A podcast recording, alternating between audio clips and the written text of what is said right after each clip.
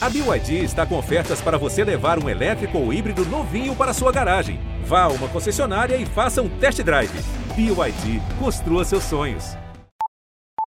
Seguinte, eu tô mandando o Bessia junto com o papel. Papo de política. Quem manda sou eu. Eu tenho poder de veto ou você é um presente de banana agora? O namoro com leva mais tempo acaba terminando num casamento sólido. Pessoal da técnica, vamos corrigir o problema do som. Então não é porque eu estou no meio de laranjas podres que eu me contaminei. Glória a Deus! Tchau. Tchau, querida. Papo de política.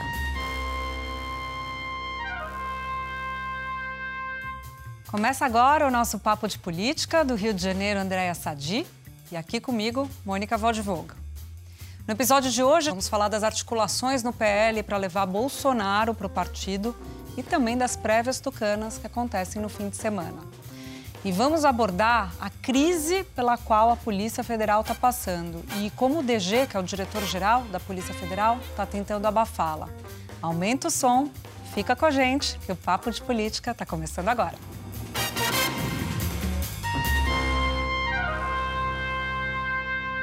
Bom, meninas, vamos começar por eleição, então, né? Porque foi uma semana. A Andréia fala aquela máxima dela, que daqui até a eleição faltam 100 anos, né, Andréia? Mas parecia que era tipo. Fake news, amanhã. fake news. A cada papo de política avança uma década. Não, total. E com, com a motociata no Oriente Médio, o Lula sendo recebido pelo Macron. Mas queria falar, começar falando sobre o PL, né? Porque Valdemar Costa Neto deu um checkmate no presidente. O presidente falou: ah, não sei, vamos ver como é que vai ser, dia 22 tal. Problema em Pernambuco, problema em São Paulo. O Valdemar falou: vem aqui, pessoal, senta aqui comigo os 27, quero que vocês assinem. Tá todo mundo me dando autorização para eu fazer o que quiser e jogou a bola para Bolsonaro, Andréia. Mas Júlia e Mônica, como se ele precisasse, né, dessa nota? Ele é o dono do partido, essa carta branca foi, eu diria, é, como eu ouvi de um cacique lá de Brasília, foi uma nota para dentro e para fora, né? Para dentro porque ele precisava, é claro, ele não, não, não administra o partido sozinho, ele tem o poder e muito desse poder, é claro, é o controle do dinheiro do partido, mas também porque ele é um interlocutor habilidoso dessas confusões locais, principalmente eu estou falando dos diretórios estaduais. Então, é um gesto para dentro para dizer, ó, oh, calma, gente, eu não vou fechar nada sem falar com vocês, ele precisa desse apoio da base. E para fora, porque o presidente Bolsonaro, ele quer uma espécie de tapete vermelho para se filiar a algum partido. Então é um, é um meio tapete vermelho. Ó, o Valdemar está dizendo assim: beleza, a gente vai te entregar a São Paulo, pelo menos é o que ele está sinalizando, abrindo mão do, do apoio ao Rodrigo Garcia, que é o candidato do Dória, mas ele não tem como fazer isso. Não sei se vocês concordam comigo, apesar de o Palácio e os apoiadores de Bolsonaro acharem que, olha, o Valdemar tem carta branca, então ele vai fechar o PL com o Bolsonaro, ninguém vai apoiar, não vai ter nenhuma aliança estadual com o PT, com algum partido de esquerda. E como esses diretórios, essa turma de deputados, governadores, senadores, eles vão se eleger? Né? Então, assim, é, eu não sei como vocês estão vendo isso, mas eu estou vendo dessa forma. O Valdemar entregou o que era a condicionante para o Bolsonaro, se de fato isso acontecer, né, abrindo mão do apoio ao Rodrigo Garcia em São Paulo, mas o resto a gente vê depois. Aí sim, Júlia, tem 100 anos até a eleição. Achei engraçado que você falou tapete vermelho e o Valdemar Costa Neto é filho do Valdemar Costa Filho, que é uma figura muito conhecida em Mogi das Cruzes, aqui no interior de São Paulo. E aí eu apurando umas coisas sobre PL, André e Mônica, me falaram que o pai, quando foi secretário do Maluf, o Maluf mandou receber bem um empresário que era importante ali para os negócios do Maluf, vai saber, né? E aí ele comprou tapete vermelho, Andréia. Você está falando, comprou ó. literalmente, estendeu tapete vermelho. Olha a escola. É, tem muita ideia, mas eu concordo com que a Sadi falou, Júlia, porque essa ideia de que há um dono do partido e ele e a base toda, enfim, os demais caciques vão seguir correndo, é, é até a página 3, porque cada uma dessas é, candidaturas é uma candidatura que vai precisar buscar voto. Então, por mais que ele mande no partido, quem vai ter que se eleger é cada um dos deputados, se É. reeleger. Então, isso é muito complicado. Eu acho que conversando com tanto com parlamentares como com analistas da cena, tem um fator muito interessante esse ano, que é a diferença é, que isso está produzindo nas bancadas, nos partidos, ah, do fato de que não tem mais coligação é, local entre partidos. Cada partido é um salve-se quem puder, cada um vai ter que fazer cláusula de né, cumprir cláusula de ah. barreira e eleger uma grande bancada. Uhum. O objetivo de todos os partidos é fazer uma grande bancada. E esses estudiosos acham que é, a tendência é fazer aliança local. A aliança local é mais proveitosa para fazer uma, uma bancada grande do que aprovar ou ter um candidato presidencial. E o único partido que, de fato, está totalmente, quase que indiferente às questões locais, porque tem um candidato fortíssimo, é o PT. O PT uhum. nem está muito estimulando o candidato uhum. a governo, porque eles querem é, é centrar tudo na, na, na presidencial. Na presidencial.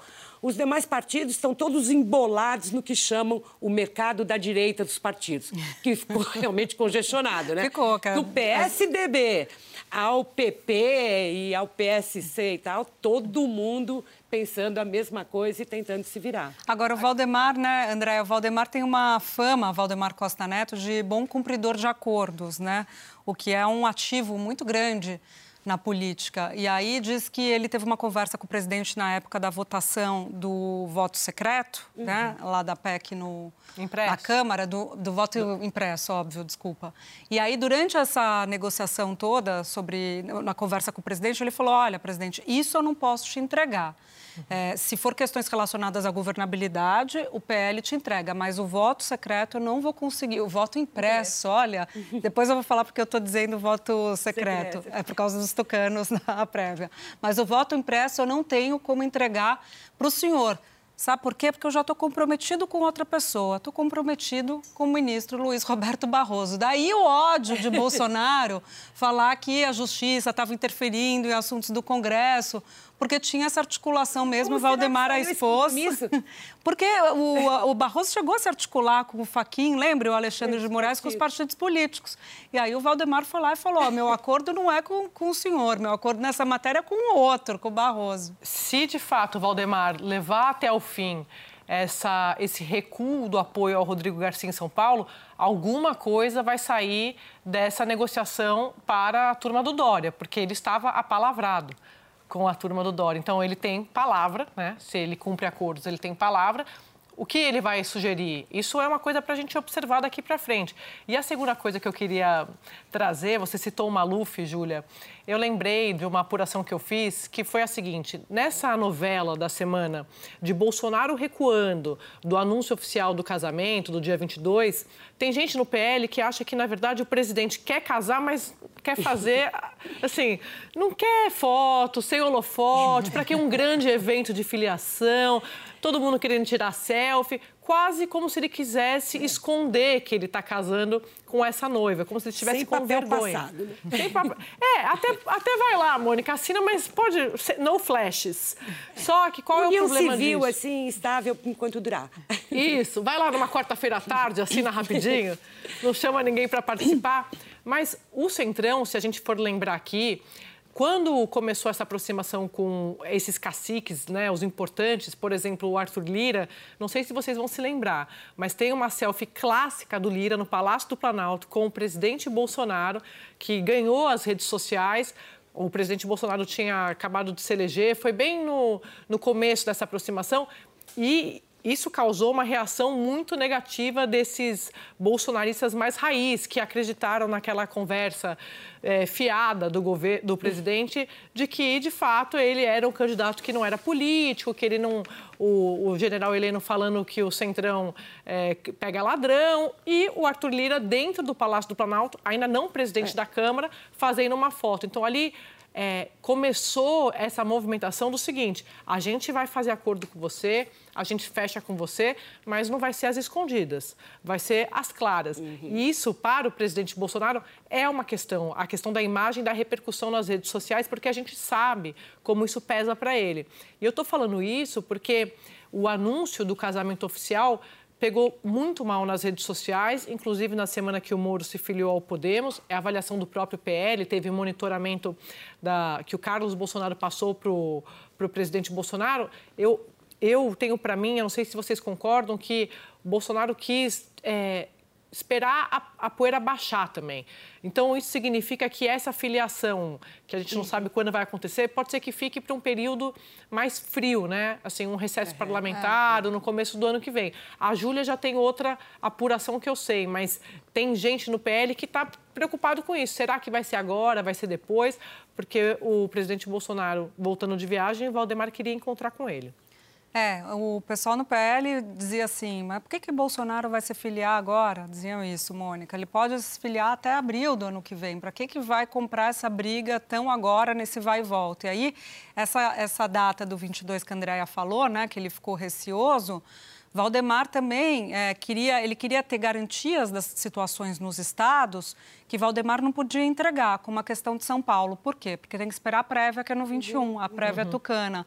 E aí casa com isso que o André está falando do governador não, mas o Rodrigo Garcia. Não é pior, porque quanto mais tempo, mais é, o PL e os partidos locais têm que fazer as suas costuras. Uhum. Então, quanto mais tempo, eu acho que o tempo é contra o presidente. É verdade. Não é totalmente a favor. Não é a favor, porque você vai perdendo a possibilidade de, dos palanques estaduais, que é o que ditam. Mas na, aqui em São Paulo, o jogo qual que é, né? Pode ser, eu estava conversando com um aliado até de Rodrigo Garcia e tudo mais, pode ser que ovos sejam quebrados, eles falaram, né? acordos sejam rompidos. O jogo do PL é, se Dória perder, Rodrigo enfraquecido, e aí faz a proposta do Rodrigo para o Rodrigo e para o PL. O Rodrigo não vai para o PL. Qual que é a blindagem que eles já fizeram, Andréia e Mônica, Dória e Rodrigo Garcia? No domingo, Dória vai para a prévia e para dizer eu vou ganhar e não tem plano B, o Rodrigo Garcia, às 9 horas da manhã, homologa sua candidatura ao governo de São Paulo, pelo PSDB. É. Então, é uma ação Seria... casada, não tem outra possibilidade, não tem plano B, ele vai ficar no PSDB, vai ser via PSDB, e se Dória perder, como se eles estão jogando com a possibilidade de não perder, né? Ele não vai ser uhum. candidato ao governo de São Paulo. E não é só ele que está esperando o resultado de domingo. Também é Alckmin, né? Para saber se fica no PSDB, se candidato ao governo, se, se o convite ou a sondagem, o namoro. Esse, essa é uma paquera, parece até mais avançada.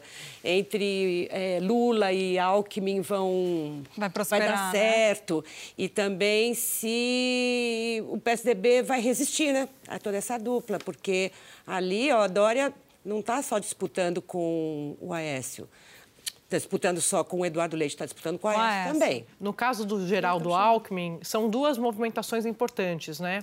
Inclusive, a turma do Kassab está esperando a saída dele, né, para fazer de fato uma festa. Acha que ele tem bastante chance na eleição de São Paulo e ele de fato é um quadro muito importante, mas agora entrou essa, essa outra variável que é a vice do ex-presidente Lula, mas seria pelo PSD. Então, você já tem um partido lá de Brasília que tem uma bancada grande namorando essa chapa do, do ex-presidente Lula. E você cita o Eduardo Leite, a Júlia falou do Dória, ali tem a expectativa da vitória dele, mas no caso do Leite, ele até falou isso aqui nessa semana na Globo News, e ele vem repetindo isso.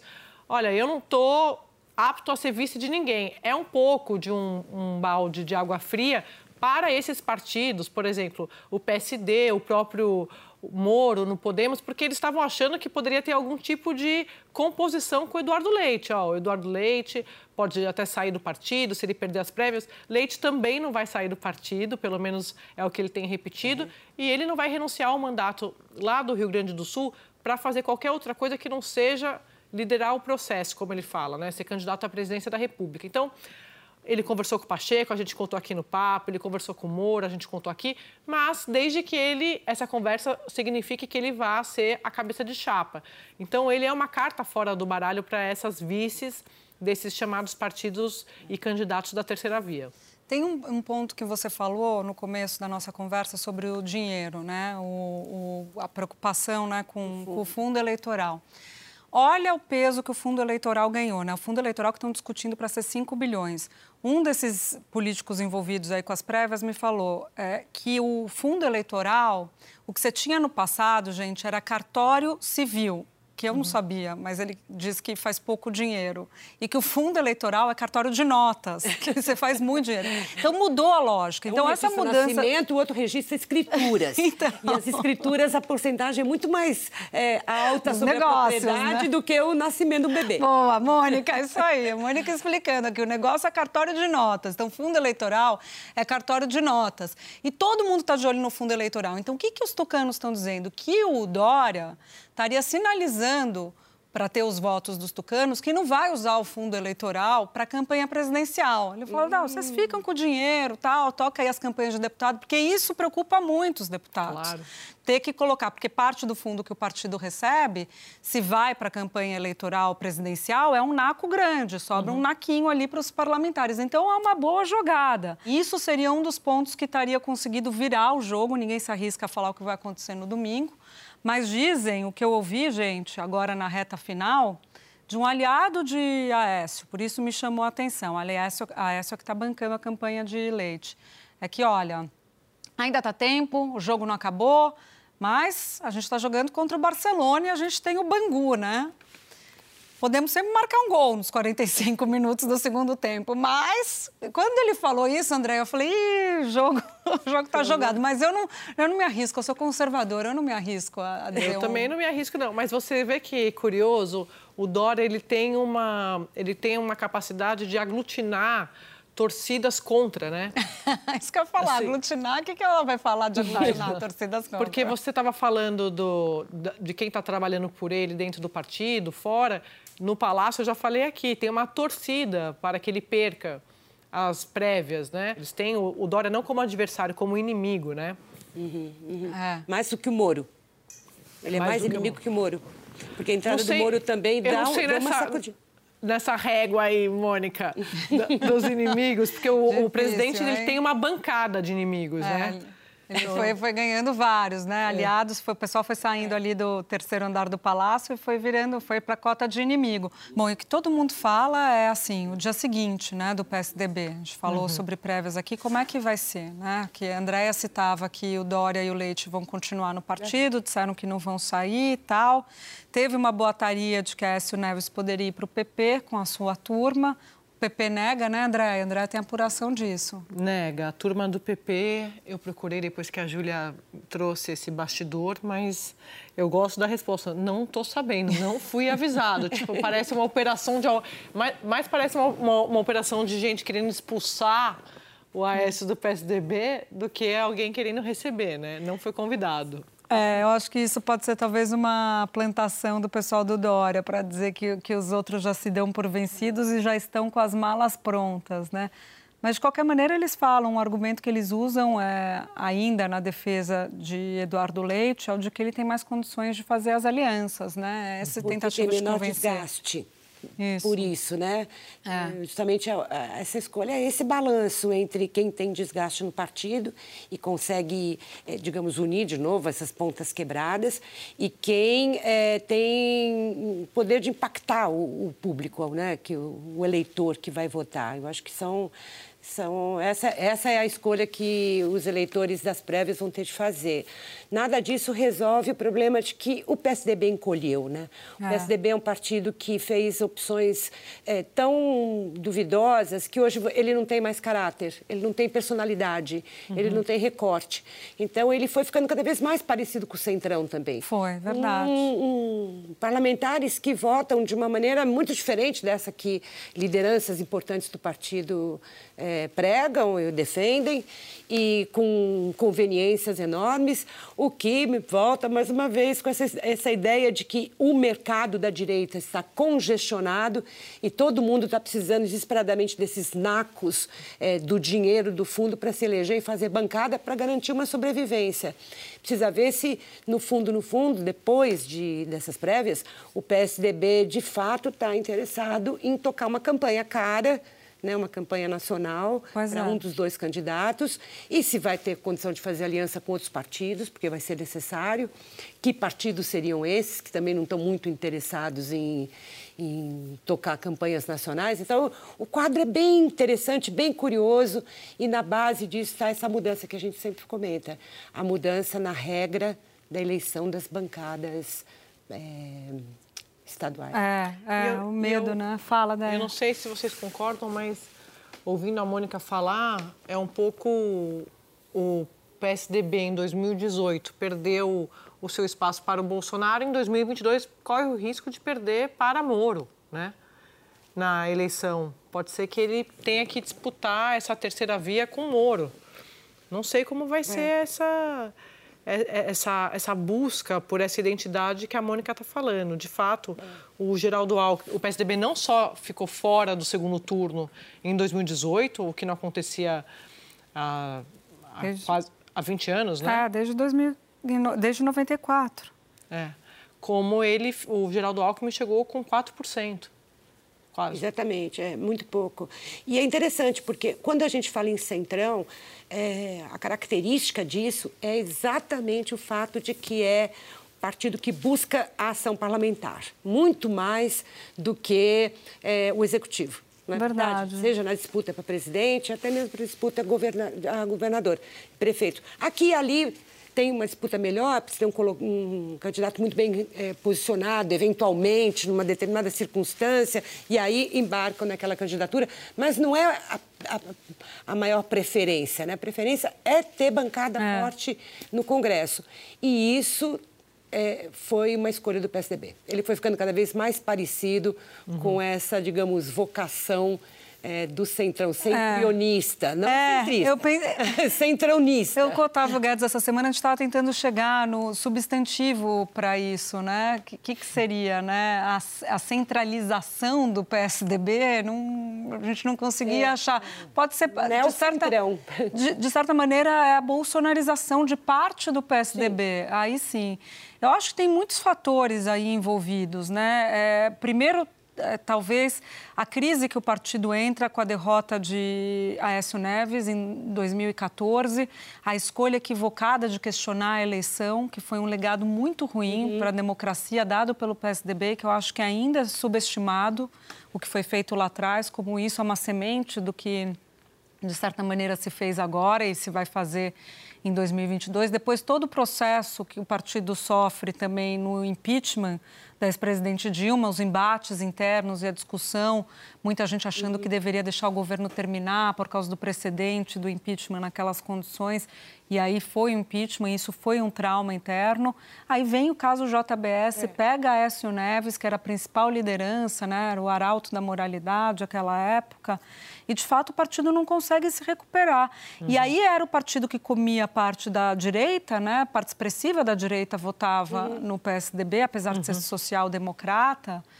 é, que, que veio já, atravessou crises lá atrás, quando se aliou com o PFL, Marco Maciel sendo vice de Fernando Henrique, mas enfim, era a social-democracia, perde esse, essa sustentação eleitoral para Bolsonaro. E aí Perde fica essa coisa amorfa, É, né? Uma grife do Plano Real e de, de- de ser um partido liberal e com ideias eh, inovadoras para a economia. E uma coisa que eu acho interessante também, que eu pergunto o que que vocês acham, é o, o Aécio sofreu é, um- uma quebra de imagem muito forte com o escândalo da JBS, né? Mas não é diferente do escândalo de Valdemar Costa Neto, é, de é, Rober- é, Ricardo Barros, enfim, e de Isso, tantos outros Roberto líderes do Jefferson. Centrão. Roberto Jefferson. E sem falar nos próprios petistas, que também sofreram, é, enfim, É. duas, duas denúncias avassaladoras no mensalão e no. E depois na ação do, do- no Petrolão, na Lava Jato. Então, é, mas o que será que explica o fato de que a Aécio não conseguiu recuperar a imagem enquanto todos os outros reconstruíram? Eu acho que. Boa pergunta, Mônica. Agora, assim, de, de- respondendo de sopetão, queria ouvir a Andréia também, mas eu, respondendo de sopetão, acho que um. O Aécio é, personalizou muito esse embate, é, se colocando, colocando a fantasia da moral e da ética na, na eleição de 2014. Ele personificou aquilo. No momento que se já, já tinha denúncias, que começava a aparecer a Lava Jato, que o PT começava a sofrer desgaste, ele se colocou como antítese daquilo. E aí vem aquela gravação da JBS, e a gravação tem a voz dele, Temos ele que matar negociando. um, ele fala na gravação. Fala do precisamos matar ele e tal, era naquele contexto, mas Arranja enfim. um portador que a gente pode matar depois. É, né, assim. André? Então ele, ele, E ele ele como... se chamusca muito naquilo. E eu acho, Mônica, que tem um agravante no caso do Aécio, concordando com o que a Júlia está falando, mas só para adicionar, que é o seguinte: quando ele perde a eleição em 2014, ele vira o líder de oposição ao governo, com um discurso, e eu me lembro bem disso ali na tribuna do Senado, o tempo todo de ataques e críticas e cobranças a, a, aos desvios de corrupção do governo Dilma. E aí vieram os protestos, aquela, aquela movimentação toda das manifestações de rua pelo impeachment de Dilma. Ele também era um símbolo ali, uma, um porta-voz é. daquele movimento. Então, quando o, a, aconteceu a, o escândalo da JBS, para o eleitor, diferentemente do que acontece com o Centrão, que é uma coisa mais pulverizada, né, mais regional, é, o, o, Centrão não tem um candidato à presidência da República, quer dizer, agora vai ter, né, com o presidente Bolsonaro. Mas em 14 não teve, ele estava ali na, orbitando. É. O, a, o, o, Partido dos Trabalhadores. Então, o Aécio não, é como se o, o, líder que representava uma parcela da sociedade que estava insatisfeita com, com aquele governo tivesse traído era como não. Foi exatamente assim que as pessoas entenderam. Então, assim. Mas eu tenho uma tese. Eu tenho uma tese, sabe, Andréia, Júlia, que o eleitor é inclemente com os hipócritas e é uhum. tolerante com os cínicos. Porque você dá de barato que aquele que é um cínico, que você já sabe que tem um comportamento duvidoso, que rouba um pouquinho ali, mente um pouquinho lá, que... esse, digamos, mau caráter da política, mas que se renova, renova seu mandato sempre, o, o eleitor já dá de barato. Ele é assim mesmo, é. não sei o quê, mas ele traz esse benefício, traz aquele benefício para a gente e não liga. O hipócrita, aquele que fica o tempo todo defendendo uma moralidade que ele próprio não vai sustentar, quando ele cai, ele se esborracha. E você tem razão no que você está falando, Mônica, porque se a gente observar, eu nunca vi um grande líder do Centrão ficar falando de agenda anticorrupção o tempo todo como bandeira de campanha. Então é aquela coisa, o Vestal, ele tem que ser Vestal. É. Né? Porque na hora que ele cai, acabou, é isso que você está falando, acabou para ele. A carreira dele, eu estou lembrando aqui, agora você falou, eu lembrei do Demóstenes Torres, né? Ah, é, bem é. lembrado. Então, assim, ele ia, falava, não sei o quê, e de repente, escândalo do Cachoeira, é, ninguém perdoa. Porque como assim? Você passou a sua carreira inteira falando do combate à corrupção. Então o Centrão fica quieto, tá lá no dele. É, o desgaste do PT está muito ligado a isso, né? Quando Sim. vem o primeiro, já que você falou de Demóstenes, eu lembrei de CPI do Bingo, caso Valdomiro Diniz, que foram aqueles primeiros escândalos na, que na fez gestão... com que parte do PT, que fundou o PT, saísse do partido. É, né? quando começou também a reforma da Previdência ali, juntou tudo e aí, aí a galera sai e vai para o PSOL, né? Mas, de fato, é, essa, esse sentimento antipetista, ele tem diversas raízes, né? Dá para a gente discutir, até chamar um cientista político, um sociólogo para discutir isso. Tem raiz em ressentimento, inclusive, tem em tudo. Mas tem isso que a André está falando, né? De o PT se colocar durante todo Sim. o processo como processo... É, é, democrático brasileiro, né? Quando a nova chega a nova república, se colocar como o defensor dos bons costumes, da moralidade, da ética e derrapar quando chega no governo, né? A política eleitoral ela é, é, ação, evidentemente, mas ela também é retórica, né? É. Então o eleitor vai olhando esse conjunto, o que, a, o que aquele político fez e aquilo que ele diz. Quando há uma quebra nessa, é, né, um, como se fosse um espelho com duas faces, né? Quando ele quebra é dificílimo de colar, né? Isso. Então, boa, boa imagem. Quando o, a imagem refletida é uma imagem de, de isso que a Andrea falou, nunca defendeu moralidade, nunca ficou com essa discussão. Ah, também não vou ser eu que vou ficar cobrando, né? Quando esse é o dedo na ferida do político, muito mais complicado.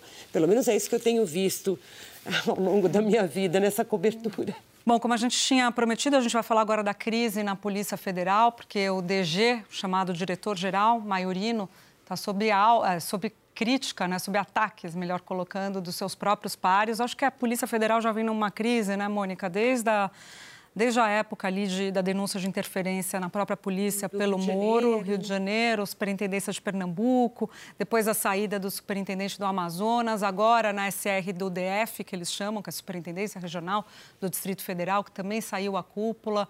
Vários delegados foram colocados de lado, um deles que participou de uma operação ali para busca e apreensão do telefone do Salles, enfim. Está um clima de insatisfação, Andréia, e eu acho que o que culminou, talvez, no último capítulo nessa insatisfação grande, é a decisão de exonerar uma delegada do DR, DRSI, CI, DRCI, desculpe, que é o Departamento de Recuperação de Ativos do Ministério da Justiça, que estava responsável pelo processo de extradição do Alan dos Santos, uhum. o blogueiro bolsonarista. Essa delegada, eu fui apurar, ela é alguém muito séria. De, ela, de acordo com as minhas fontes na polícia, ela é pessoa, uma das pessoas que mais entendem de área internacional na Polícia Federal hoje. Ela atuou, inclusive, na área internacional, é muito respeitada, foi colocada no posto já no governo Bolsonaro, quer dizer, não é alguém que estava lá, colocada por gestão anterior nesse posto do RCI.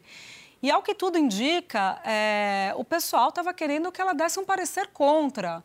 Ela não fala isso, não comentou isso com pessoas com quem ela conversou, mas a impressão que você tem na polícia é que havia um clima, o chefe dela é amigo dos filhos do Bolsonaro, o tal do Santini, aquele que foi de avião para a Índia uhum. e acabou exonerado quando estava na Casa Civil, trabalhando com o Anix. Pois bem, ele é o chefe dela, era o chefe dela, e a impressão que é, pares dela na polícia tiveram, esses pares, é de que queriam que ela fizesse um, um relatório, um parecer contra Contrário. a extradição. É. E ela é técnica, não fez um parecer contra a extradição. E teve outra exoneração importante, que é a do chefe do Departamento Antiterrorismo, o José Fernando Chui.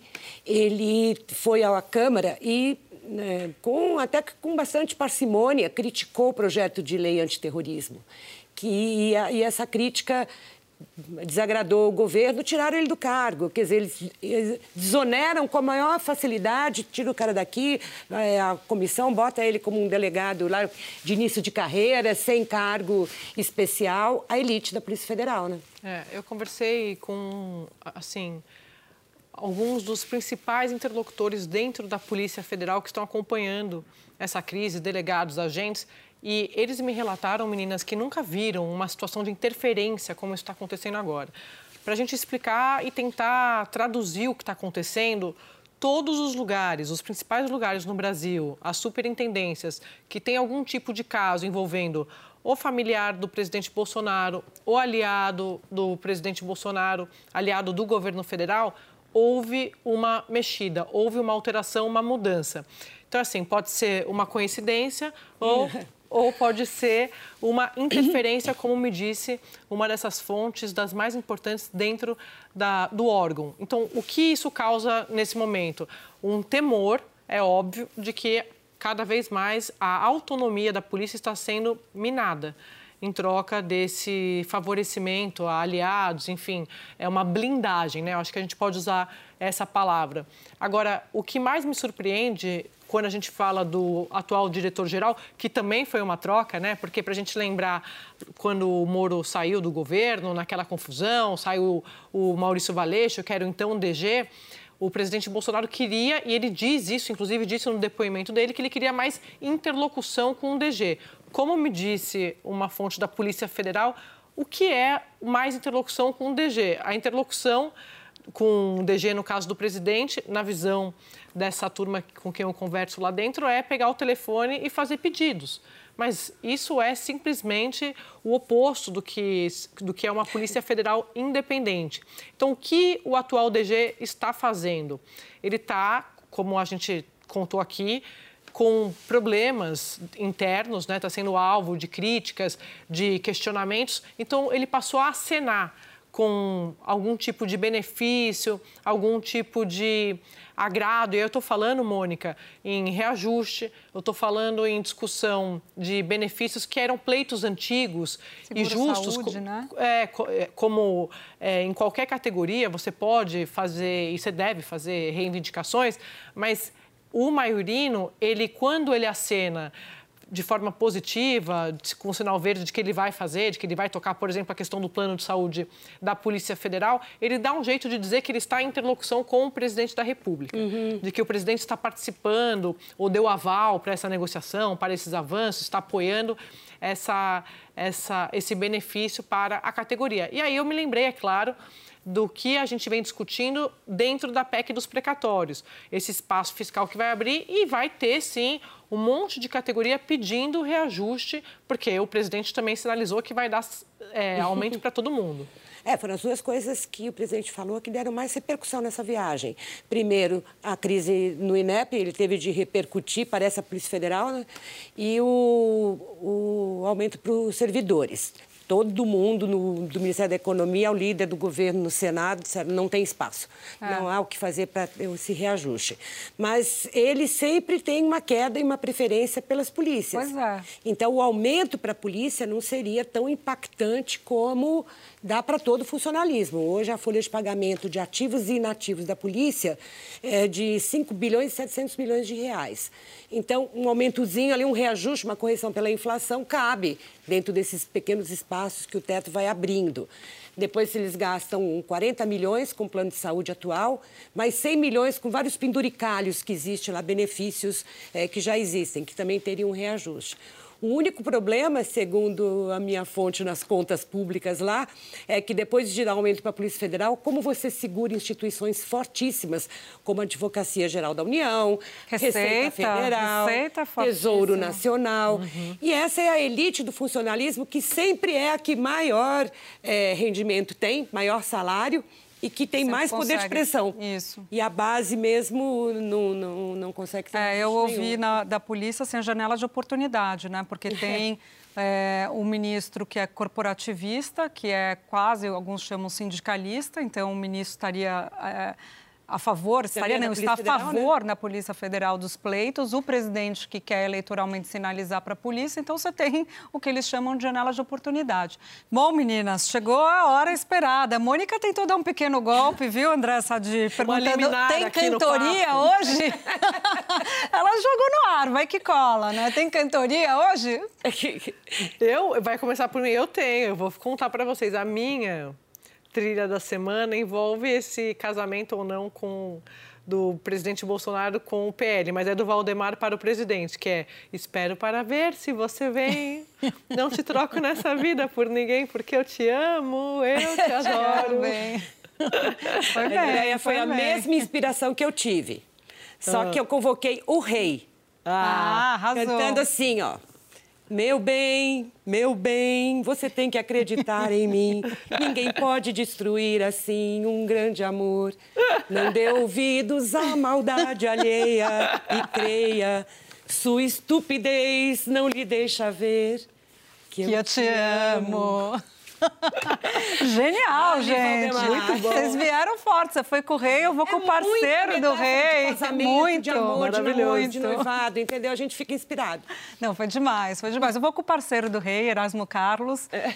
Eu vou com para as prévias tucanas, é, eu vou usar dois trechos do mesmo que seja eu. Primeiro é quando o tucano sabe que foi derrotado.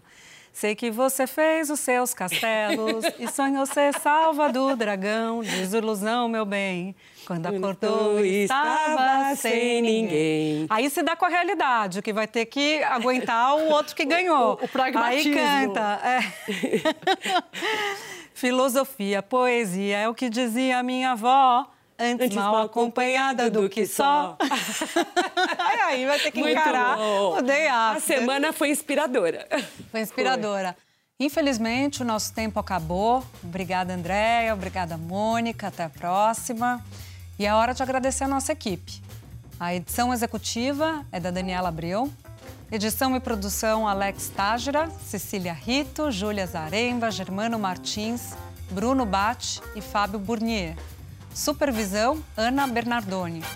Chefes de redação, Pedro Godoy e Mariana Timóteo. Gerência, Cadu Veloso. Sonoplastia, Pedro Chagas. Supervisão técnica, Daniel Silvério e Leandro Discassiati. Equipe de estúdio, José Dias, Edson Vinícius, Marcos Vinícius e Ricardo Espósito. nosso podcast também é programa de TV na Globo News, toda quinta, às 11h30 da noite. Lembrando você sempre que o podcast não é igual ao programa de TV, pelo contrário. A gente guarda histórias exclusivas lá para o programa de TV e outras, também inéditas, aqui para o nosso podcast. Obrigada pela sua companhia e até o próximo episódio. Tchau!